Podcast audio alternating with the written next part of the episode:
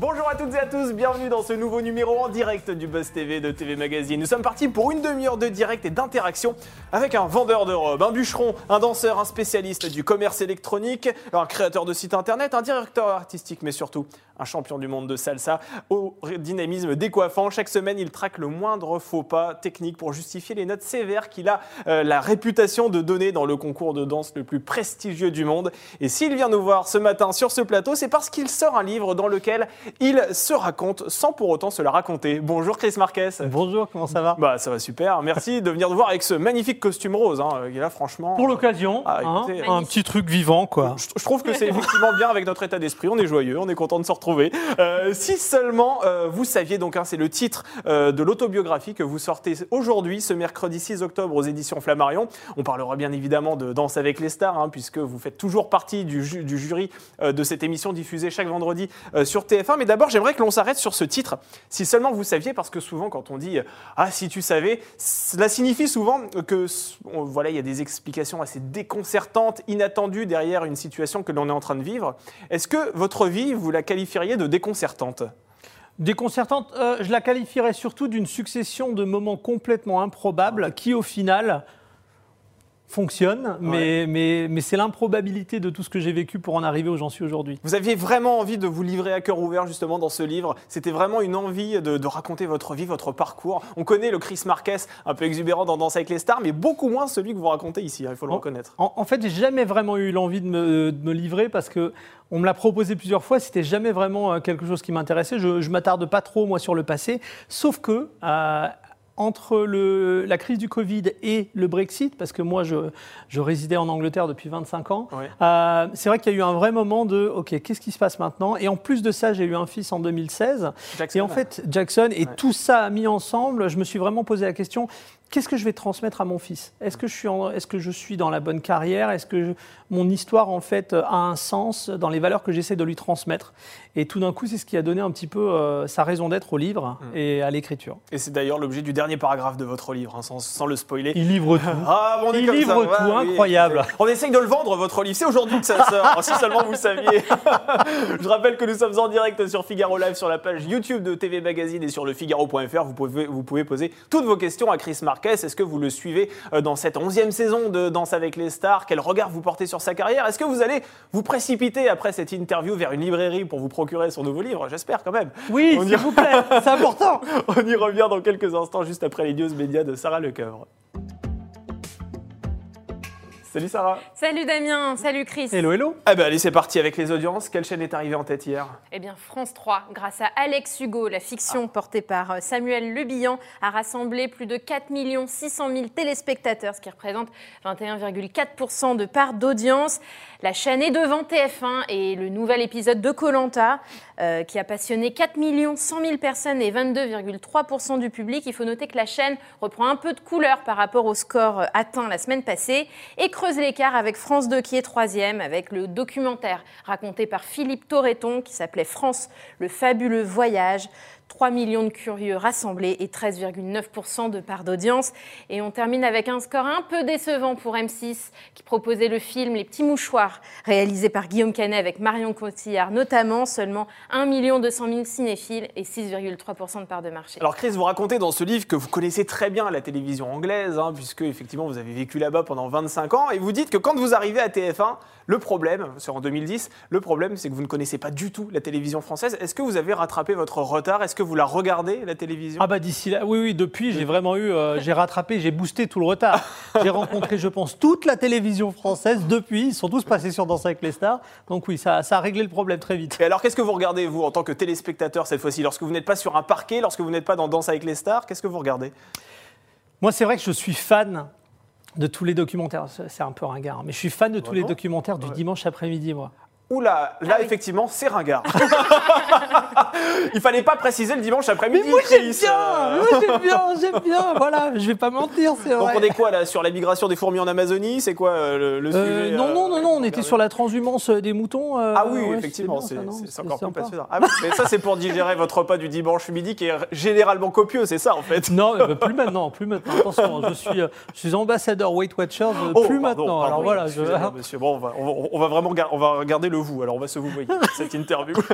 Allez, on poursuit cette interview avec Karine Le Marchand qui va se lancer en politique, paraît-il. Attends, non, non, Damien, non, non, n'y allez pas trop vite parce que l'animatrice ne veut surtout pas parler d'engagement politique, Ah, pardon. même si, il faut bien le dire, sa mission ressemble vraiment à cela.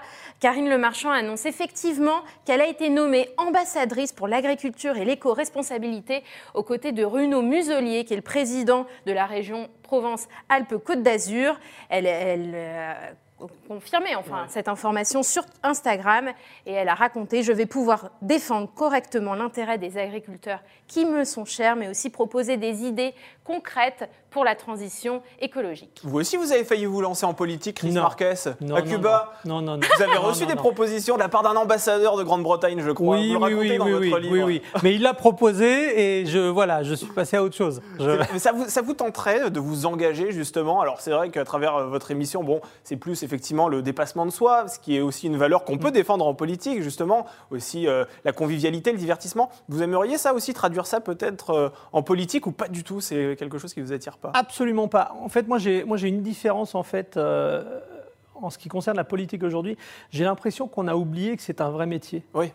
Bah oui. Et, et je pense que qu'il y a- on ne peut pas devenir politicien sans comprendre en fait les rouages réels d'une république comme celle de la France. On ne Ouais. peut pas en fait. euh, et, et je pense qu'on, se dit que le simple fait d'avoir des idées est suffisant à devenir politicien. Ouais. Je suis pas d'accord. Oui, mais vous pourriez vous former à la politique, Chris Marquet. Vous, vous le savez bien, vous allez dans une librairie, vous prenez deux livres. C'est ce que vous avez fait pour d'autres expériences passées. Vous vous formez comme ça, vous. Vous ne connaissez rien dans un domaine, vous allez dans une bibliothèque, vous prenez deux livres et hop, ça y est, vous devenez expert. On a, on a cette chance fabuleuse que tout peut être appris dans un livre. Ouais, Donc c'est pour ne- pourquoi ne pas, pas l'utiliser? Effectivement, c'est assez, c'est assez fabuleux d'ailleurs. On termine ces infos médias, Sarah, avec une série événements que l'on attend tous, qui sera diffusée sur France 2. Oui, la chaîne l'a annoncé hier dans un communiqué. Germinal arrive à la télévision. Germinal, l'adaptation du roman d'Émile Zola du même nom, évidemment. Eh bien, ça débarque dès le mercredi 27 octobre en première partie de soirée sur France 2. Six épisodes sont prévus. C'est une mini-série, il faut le préciser. Et on retrouvera notamment Thierry Godard et Alix Poisson dans les rôles titres. Est-ce que vous aimeriez devenir acteur, Chris Marquez? Il y a un peu d'acting quand même quand on danse. Ça, j'aime bien. Ça, oui, ok. Ah, La Ça, politique, une, non, euh, mais... euh, non, mais voilà, voilà, ça, ça me plaît. Là, ça non, vous parle. non, non, en fait, je, j'ai toujours joué un petit peu parce qu'on va pas se mentir. euh, être danseur, c'est jouer effectivement avec son corps. Euh, y mettre des mots, c'est toujours un petit peu la phase qui, qui, qui suit. Euh, j'ai joué dans pas mal de petites web-séries. Et là, je, j'admets, je pars le mois prochain, Ah euh, cinq jours à New York pour tourner. Alors, c'est mon petit propre rôle, mais c'est dans un film d'Universal euh, de la réalisatrice Noémie Lefort. Ouais. Et je suis ultra content. Je tourne aux États-Unis. euh, voilà, c'est, cool. mon visa d'acteur. avec Bim. Ça s'appelle, ça s'appelle Mon héroïne. Ouais. C'est un film d'Universal Studios. Donc, je l'ai dit, la réalisatrice est Noémie euh, Noémie Lefort. Lefort, ouais. Euh, on a euh, au casting euh, Brigitte Fosset, euh, Pascal Arbillot, Chloé. Jouanet. Ah Euh, Il y a du monde, il y a du monde. Ah, il y a on du est bien. monde. Et ce sera diffusé sur euh, une chaîne comme TF1, France 2, France 3. Ah C'est du cinéma, Pardon, Enfin, pardon, excusez-moi. C'est du cinéma Hollywood vous tend les bras. Hollywood vous Ou tend les peut-être bras. une plateforme Netflix ou C'est Non, non, Amazon. c'est du cinéma. Ah oui, Ça pardon, sortira en salle quand courant Ça va euh, sortir en salle euh, fin 2022. Fin 2022. Et donc vous jouez votre propre rôle c'est Ouais, ouais, bah, c'est un, dé- c'est un début, c'est très bien. Bah, c'est un début, on vous souhaite qu'il y en, ait d'autres. Bon, en tout cas, vous êtes euh, sur grand écran, vous êtes sur euh, le petit écran, mais vous êtes aussi en librairie avec ce livre. Si seulement vous saviez, on en parle tout de suite dans l'interview du Buzz TV.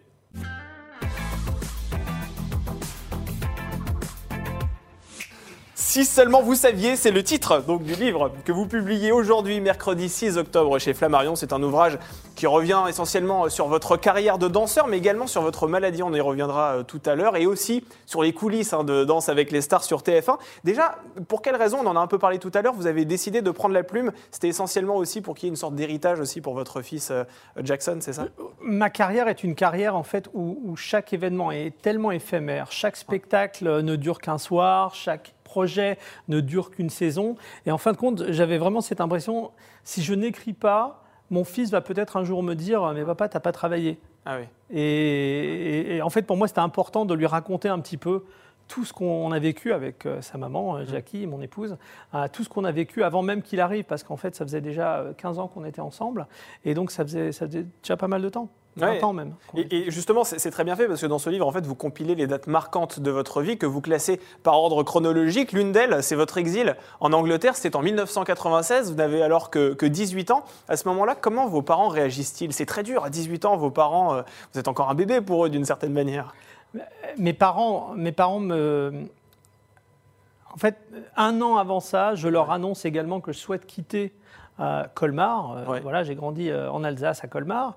Euh, je leur annonce que je souhaite quitter Colmar pour partir à Lyon pour rejoindre une des plus grandes écoles de danse dans la région lyonnaise.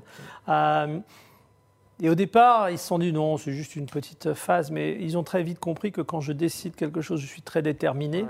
Euh, et, et en fait, ils ont, ils ont tout de suite décidé bon, ben, on va l'accompagner, on, on va, on va le soutenir dans sa démarche.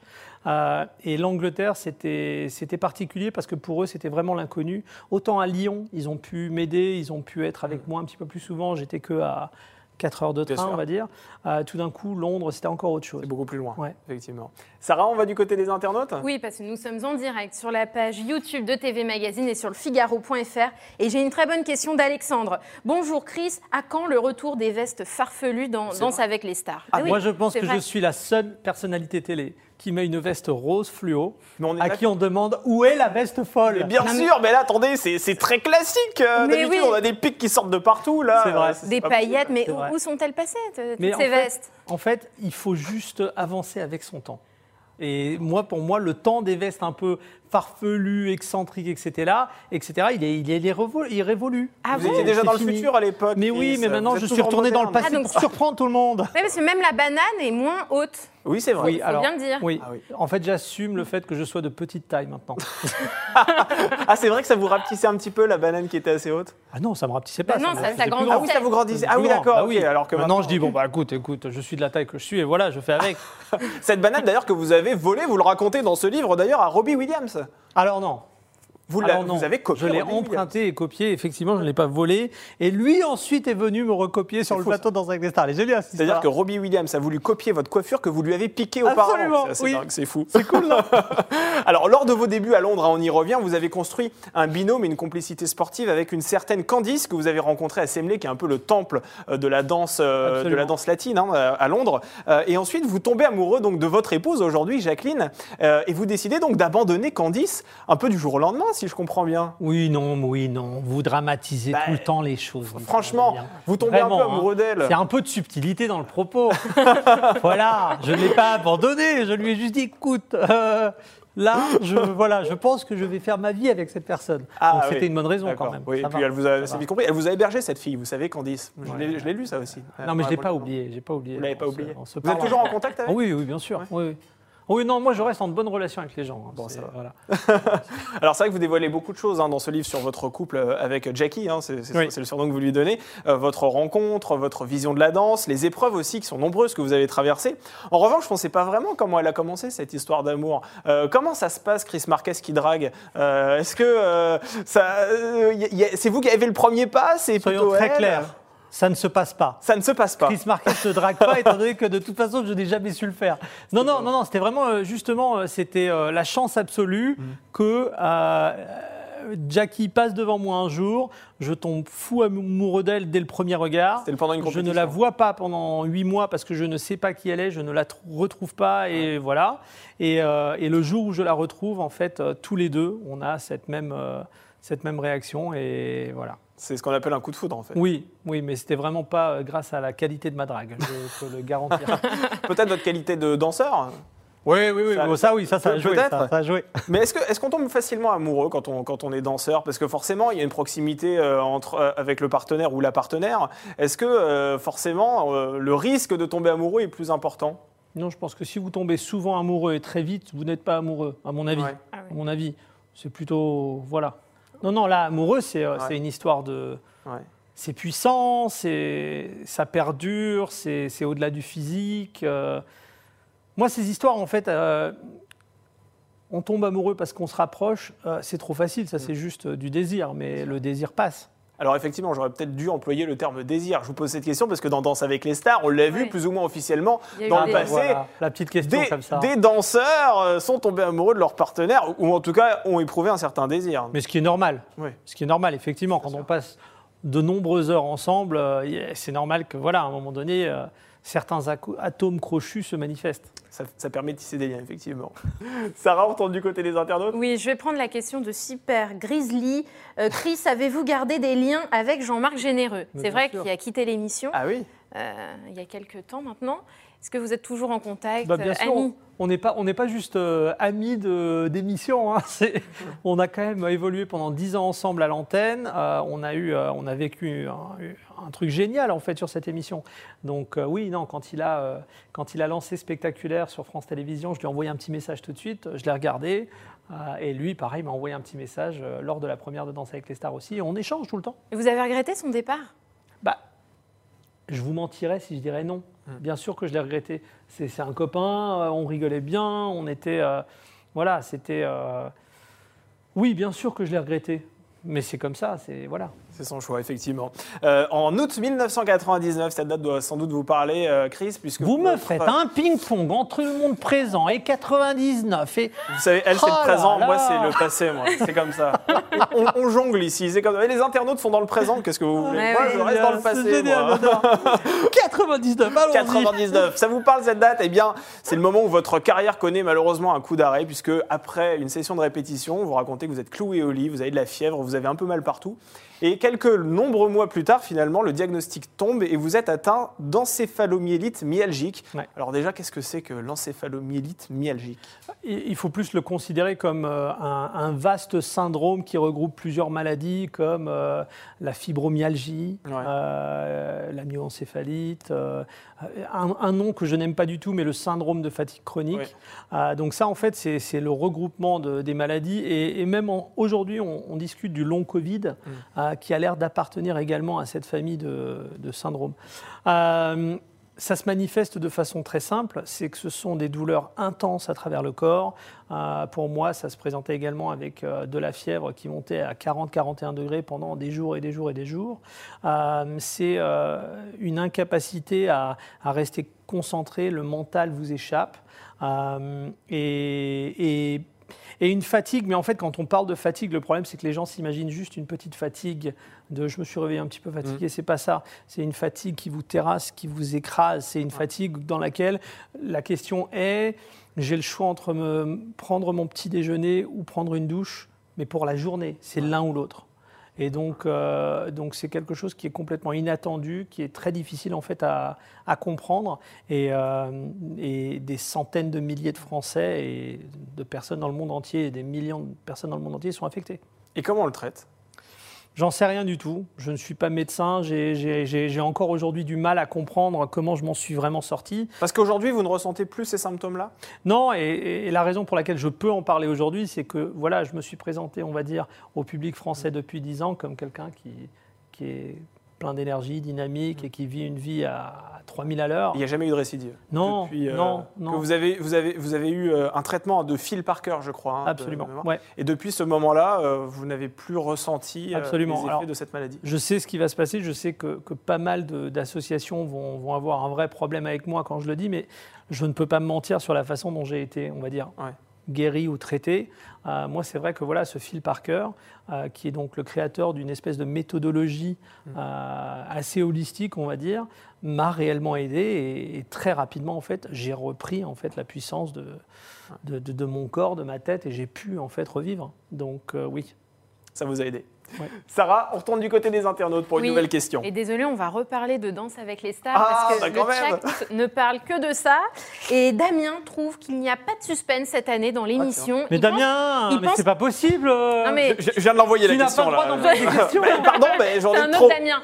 Il trouve qu'il n'y a pas de suspense. Il pense que Bilal Hassani va gagner avec la popularité, le talent qu'il a, que c'est déjà joué. Mais Est-ce que vous êtes du même avis. Est-ce qu'on peut demander à Damien s'il connaît les résultats du loto? Parce que là, là, là, là, cette semaine, ça va Non, être mais pas mal. il a peut-être pas tout à fait tort. Il y a une grosse bah, différence. Non, bah vous n'êtes alors pas d'accord Non, bah, je suis pas d'accord parce que bon, je suis euh, voilà la contradiction incarnée. Ah, et voilà. Non, mais euh, cette année, on a quand même un niveau qui euh, qui est très différent des autres années. On a souvent tendance à dire oh quel niveau incroyable, etc. Là, réellement, dans la même saison, j'ai donc effectivement Bilal Hassani, incroyable, Taïk, complètement dingue. Je, honnêtement, je suis fan de ses capacités. Dita Vantise. Je ne sais pas si j'ai besoin de dire plus, mais Mm. on est sur un vrai, vrai, vrai niveau. J'ai ensuite de ça des surprises. Des gens comme euh, bah, Lucie Lucas, Jérémy Crédville. Je ne m'attendais pas du tout à ce qu'ils soient bons en danse et ils m'ont déjà surpris. Donc en fait, si dès maintenant on me dit qui est le gagnant, bah Franchement, bravo. pas mal, pas mal. Faudrait venir juger Danse avec les stars. En parlant de Danse avec les stars, justement, vous avez participé à la naissance du format Strictly Come Dancing, hein, qui est euh, Absolument. le format anglais qui a donné ensuite naissance à Danse avec les stars en France. Et ce qui est dingue, c'est ce que vous racontez dans votre livre, c'est qu'au départ, personne n'y croyait en Angleterre. Pour quelle raison? Alors que ça rencontrait des cartons d'audience en France et puis en Angleterre aussi, bien évidemment. Ça a rencontré par la suite et a posteriori, bien sûr. Euh, en anglais, ils disent euh, hindsight is a wonderful thing. C'est-à-dire euh, voir les choses a posteriori, c'est absolument euh, voilà, on est, euh, on a une vision parfaite. Mais Bien sûr, toujours. Mais la réalité, c'est que ce jour-là, sur le papier, on va pas se mentir, des stars qui dansent sur une émission en direct, en prime time d'une grande chaîne de télévision, c'est pas possible. Il faut se remettre dans le contexte de 2002. Mm. C'est pas possible, ça ne peut pas fonctionner. Ça ne peut pas fonctionner. Sauf que la magie opère quand on est sur le plateau du pilote et on commence en fait à voir les images euh, apparaître sur les retours et le mo- moniteur et on se dit Ah, bah, c'est vrai que c'est très très joli, c'est élégant, c'est glamour, ça fait rêver. Et vous, vous êtes derrière les caméras à ce moment-là. Pourquoi vous n'êtes pas dans le jury de la version anglaise de, de Danse avec J'étais trop jeune. Ah, vous étiez trop jeune. J'étais trop jeune parce qu'il faut se rappeler que c'est en 2003, Ouais. donc presque 20 ans, on va se dire. Ouais. Euh, il y a presque 20 ans. Il y a quand même une question d'âge qui rentre en jeu pour être dans le jury. Euh, on était bien plus pressenti pour être professionnel dans l'émission euh, qui accompagne les artistes que pour être dans le jury. Et quand vous arrivez euh, dans la tour de TF1, cette fois-ci, c'est en 2010, c'est pour adapter ce format anglais en France, euh, qui deviendra du coup Danse avec les stars. À ce moment-là, vous pensez être derrière la caméra. Vous dites aujourd'hui que, ce qui, enfin, à l'époque, ce qui vous excite le plus, c'est d'être dans la production. Est-ce que c'est toujours le cas aujourd'hui? Est-ce que c'est vraiment euh, cette casquette-là qui vous anime le plus? C'est le fait d'être derrière la caméra, de tirer les rênes dans les, dans les coulisses Alors, je, ne- je ne suis plus à la direction artistique de Danse avec les stars Ouais. depuis 2015, 2016, un truc comme ça. Mais c'est vrai qu'il y a, une, euh, il y a un plaisir immense à créer. Il y a un plaisir immense à créer, sur- en plus de ça, sur des plateaux de télévision, parce qu'en fin de compte, les moyens sont tout de même des vrais moyens avec lesquels on peut créer des choses absolument fabuleuses. J'ai eu la chance de pouvoir introduire des innovations technologiques sur le format qui ont été ensuite réutilisées euh, partout ailleurs dans le monde. Et donc ça, c'est un vrai plaisir. Donc il y a, et c'est un petit peu la raison d'être du livre, il y a plusieurs facettes à mon métier, à ma personnalité. Et c'est vrai que voilà, la production, c'est une de ces facettes qui, à mon avis, est essentielle parce que ça me permet de créer. Après, c'est vrai que d'être à l'antenne, euh, j'adore être à l'antenne également, mais, mais tout simplement parce que j'aime euh, j'aime l'improvisation, j'aime le jeu, j'aime j'aime critiquer également la danse. Et, et donc voilà, je, je ne pourrais pas me satisfaire que d'une seule casquette. Critiquer la danse et pas les danseurs, d'ailleurs. C'est ce que vous dites. c'est Pas, pas de- Jamais. jamais. Mais est-ce que vous avez déjà blessé des danseurs? Parce que vous dites que justement, c'est vraiment pas le but de l'exercice de blesser des personnes qui sont en train de s'activer face à vous. Est-ce qu'on est déjà venu vous voir en vous disant Chris, t'es déjà allé un petit peu loin là sur, sur le commentaire Alors je sais que ça va sur- vous surprendre, mais j'en ai blessé beaucoup. Vous en avez blessé beaucoup. Mm, mm. Ça, me- ça me Mais le surprend. problème, c'est que- Ça me le problème, c'est surprend. qu'en fait, on- je ne peux pas contrôler Ouais. la façon dont ma critique est perçue. Mm. Ça, malheureusement, c'est hors de mon contrôle. Moi, je suis toujours très clair sur le fait que ma critique, c'est une critique de performance et que à partir du moment où la personne arrive sur scène, qu'elle est sur la piste de danse, qu'elle est sur le plateau, qu'elle a mis ses chaussures de, danse, qu'elle est dans son costume, elle a déjà euh, mon respect absolu parce que bon, le, voilà, et en plus de ça, le travail, 40 heures a été fait. Donc, de toute façon, ils ont mon respect. Maintenant, on n'est pas non plus chez les bisounours. Donc, à un moment donné, je dois critiquer la performance. Si elle est bien. Il y a des fois, on, on vit dans, dans la vraie vie, il y a des fois où, bah, même en mettant 40 heures de travail, c'est pas suffisant. Bah, c'est comme ça. Il y a des commentaires que vous avez regrettés? Non. Non. Non. Vous Oh êtes- non. Ouais. Pourquoi? J'ai jamais dit de trucs euh, méchants. Bien C'est sûr. pas mon bien truc. sûr. Non, mais face à la réaction de la personne que vous avez en face, parfois vous pouvez dire Ah, ben peut-être que j'aurais dû plus édulcorer mon propos. Non. Commentaire. Non, non, non, non, non. Édulcorer le propos, c'est le début de la fin. Ouais. À quoi ça sert en fait de constamment édulcorer? Non, Dites ce que vous pensez. En revanche, attention à ne pas être méchant, parce que là, la méchanceté, pour le coup, je trouve qu'elle a absolument pas sa place. Mais en revanche, voilà, quand c'est pas bien, c'est pas bien. Euh, quand la danse est nulle, elle est nulle. Voilà, c'est pas un problème. Il n'y a pas de méchanceté non plus euh, sur la page YouTube Non. de TV Magazine, Sarah. J'ai une question sur le jury d'ailleurs. Oui. Euh, Jean-Paul Gaultier est une immense icône dans le monde de la mode, mais selon vous, en quoi est-il pertinent en tant que juge euh, de danse de salon? Ah, c'est vrai que c'est pas un danseur, Jean-Paul Gaultier, c'est vrai. Oui, mais ça, c'est quand même une Ouais. vision réductrice de Jean-Paul Gaultier. C'est-à-dire qu'il faut qu'on sache également pourquoi Jean-Paul Gaultier. euh, Jean-Paul Gaultier, il est venu à la mode pour une raison très spécifique. C'est pas réellement la couture. Il est venu à la mode parce qu'il a été fan du défilé, l'acte de défilé, le spectacle du défilé. C'est pour ça qu'il décidait de ses mises en scène. C'est pour ça qu'il avait, en fait, son, excitation, elle provenait de la mise en scène, de la spectacularisation de la mode. Donc en fait, c'est normal que il laisse un petit peu, euh, il quitte le monde de la mode euh, il y a à peu près un an, mais il met en scène des expositions, il met en scène également des spectacles, des comédies musicales, son Fashion Freak Show. Oui. C'est un metteur en scène. Si un metteur en scène n'a pas un droit de regard sur le mouvement, qui l'a Effectivement. Ouais, complètement. Donc voilà, il est légitime Voilà. dans le jury de, de Danse avec les stars. Exactement. On a fait le service après, Vincent. C'était très bien, c'était très bien, effectivement. Allez, on termine cette interview avec la dernière rubrique qui s'appelle En toute franchise.